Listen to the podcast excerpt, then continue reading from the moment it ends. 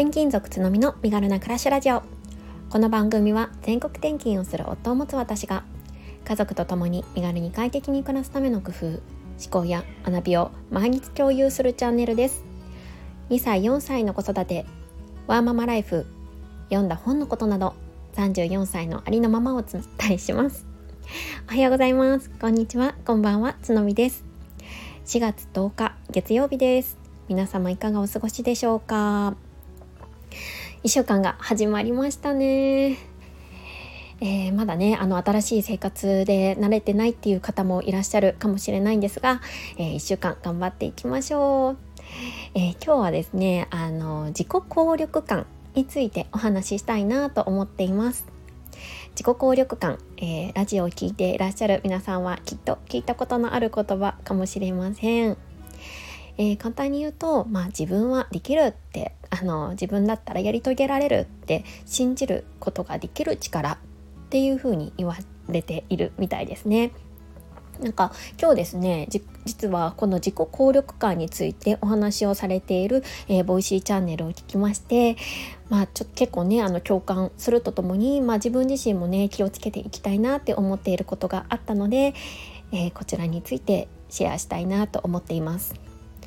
えー、自己効力感、えー、エフィカシーなんて言われるそうなんですけれども先ほど言ったように、えー、自分だったらできると、え目標とかね夢を達成するためにこうそういうふうに思う力っていうことなんですよね。えー、よくね自己肯定感と比較されることが多いかと思うんですけれども自己肯定感は、えー、自分はもう何でもありのままの自分を受け入れる力っていうふうに、えー、説明されたりもしていますよね。なんかよくこう自己肯定感の強い子供を育てるとか最近ねよく本とか、えー、メディアとかでも、えー、目に見かけることがあるかななんて思うんですけれども皆さんはこの自己効力感意識されたことありますか？ね、自分は強い方でしょうか？それとも弱いというかあまりないなって思われますかね？私はねあの結構この自己効力感わりかし高めなんじゃないかなって自己分析をしています。なんかねまあ何でも結構まあ、うん、楽観的にまあなんとかなるんじゃないかなって思うタイプなんですけれどもなんかね今回私が学んだことっていうのがあのこの自己効力感って今まで自分に対してだけだと思ってたんですけどそうじゃなくって実は周りに対してもそう思えるかどうかっていうところがすごいあの大切なんですよね。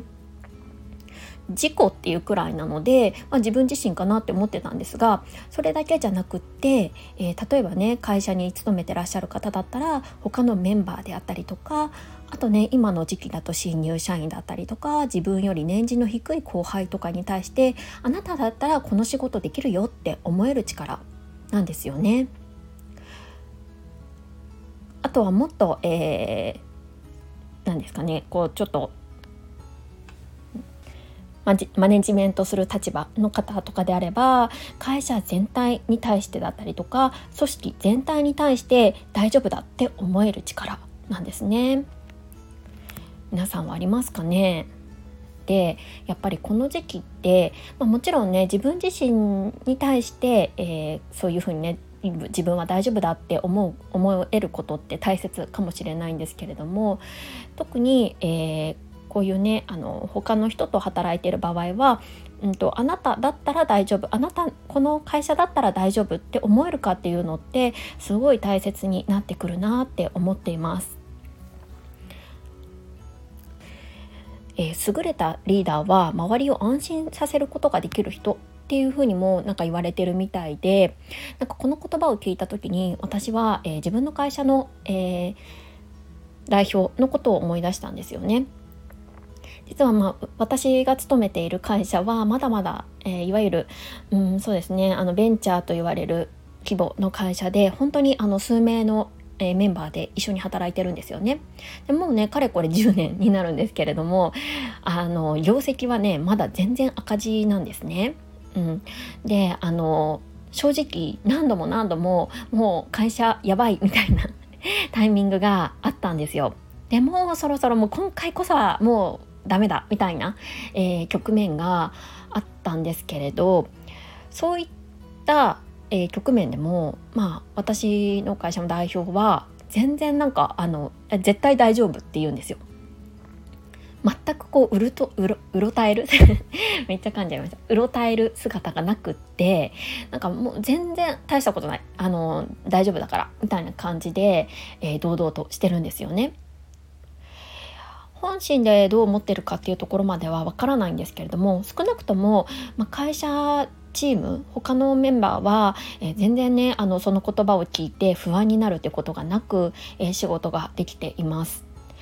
でまあ会社ってね、あのー、3年持てばすごいみたいな風に言われてると思うんですけれど、まあ、かれこれ今10年目を迎えてるっていうような感じです。私は身近な例でその代表会社の代表があって本当にこの人のもとで働けてよかったなって心から思うことができていますしもうね代表が絶対大丈夫って言ってるからもう一度も会社を辞める辞めようかなとか思ったことがないんですよね。でそれをまあ本当に真に受けてというかあの私自身もねあの心から信じることができたので今までやってこれたなって思ってます。こんな風にねあの人に対して、えーまあ、勇気づけるとか、うんと、その会社であったりとか他のメンバーを信じられさせる力っていうのも自己効力感に入るんですね。これってきっと子育てでも通じますよね。子供に対してあなただったら絶対大丈夫絶対にあのうまくいくよって、えー、声がけしてあげることこれも大切な力になってくるんじゃないかなって思います。そこから子供自身がきっとあうんとお母さんがそう言ってるから自分は大丈夫なんだって信じる源泉にもなると思うんですよね。だから私もねこれは結構意識していきたいなって思ってますし特に今新生活に入って、まあ、我が子たちは新しい保育園にこの4月から通ってるんですけれどもここは、えー、結構ねあの、うん、心がけて言っています。何々ちゃんだったら絶対他のお友達できるし楽しく絶対に過ごせるからえー、ママ信じてるよっていうことを、まあ、伝えてあげるっていうことは、うん、日々やっていきたいななんて思っているんですよね。皆さんはこの自己効力感ありますか？自分を信じることもそうですし周りや、うん、家族に対しても信じられてあげられてますかね？一度ねこういった機会に、えー、振り返ってみてはいかがでしょうか、えー、本日は以上になります。えー、ここからはコメント返しをさせていただきます。前回の放送、平日の延長線として過ごす休日は結構満足度高いなと思う話にコメントをいただきました。えー、この回では私がねあの先週の土曜日にピザを作ったんですけれども、えー、そんな風にねあのちょっとあの特別なことというかあのどこかに出かけて何かをしたっていうわけではなくて家の中で、えー、普段やってる家事を少しちょっとクオリティを上げてというかピザなんてね平日作れないので、うん、ちょっとあの時間のかかることをやってみたら結構あの楽しく満足度高く過ごせましたっていうようなお話をさせていただいた回になります。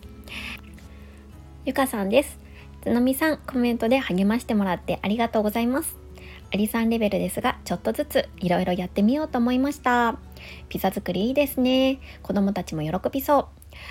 小さい子のいる生活に加えコロナ禍もあってかおうち時間の充実が進みましたよね我が家の家時間はもっぱら工作です家はぐちゃぐちゃになりますが子供たちの対策に拍手な日々ですということでありがとうございますえっと、これコメント返しの、えっと、お礼も言ってくださってますね。こちらこそ、あの、いつもコメントありがとうございます。えー、ね、ゆかさんが毎日放送されていてそれに私はすごく、えー、何ですかねあの励まされているしすごい楽しみにしてるっていうことを前回のコメント返しでお話をさせていただいたんですよね。うん、いやもう本当にその通りなのであのちょっとでもねあのこ励ますことができたなら大変光栄です。でピザ作りねあの本当に楽しかったです。で今回は小麦粉と米粉を2対1の比率で作ってみたんですよね。なんかねそしたらすっごい今までで一番いい出来でした。なんかね米粉だけだともうちょっとあっさりしすぎちゃっててあんまり夫の評価が良くなかったので2対1でやったら、うん、最高に美味しかったです。でゆかさんは工作をね子供さんとやられてるっていうことで、ね、それもいいですよね。ねうちもよく工作はしてるんですけれどもなんかね私があんまり工作好きじゃなくって、まあ、子供がよくやっててすごいねって言ってる感じです。本当はね一緒に楽しめたらより楽しいのかななんて思うんですけれども、ね、今度いかさんあのぜひぜひあのお子さんとのそういうなんですかねこうおうち時間の過ごし方とかもシェアしていただけたら大変嬉しいななんて思います。またよろしくお願いします。続いてこいちゃんです。つのみさん今日も素敵な放送をありがとうございます。なるほどと思いながら聞きました。子供がいると休日もゆっくり寝れないけどそれを自由が奪われたと捉えるかと暮らしが整ったかと捉えるかで全然違ってくるなと考えさせられました。嬉しい気づきをありがとうございます。ということであのありがとうございます。そうそうなんですよね。なんかやっぱりあの 一見するとうんうん、本当は寝たいけど寝れなくて残念って思ってしまうことだったんですけどもうねそれをもう変えることができないならまあねあの平日の延長線上であの逆に平日が楽になるんだっていう風に まあ言い聞かせてるっていうところがまあ正しいんですけど、うん、なんか本当にねこういうあの思考の転換ってやっぱりこうお子さん育ててると大切ですよね。まあ、私もまだまだちょっと試行錯誤中でなんかそう思えないことの方が 多かったりはするんですけれど、うん、なるべく前向きにね過ごしていきたいななんて思ってます。こいちゃんもありがとうございます。はい、ここまで聞いてくださった皆さん、本当にありがとうございます。えー、1週間頑張っていきましょう。素敵な一日をお過ごしください。それではまた明日。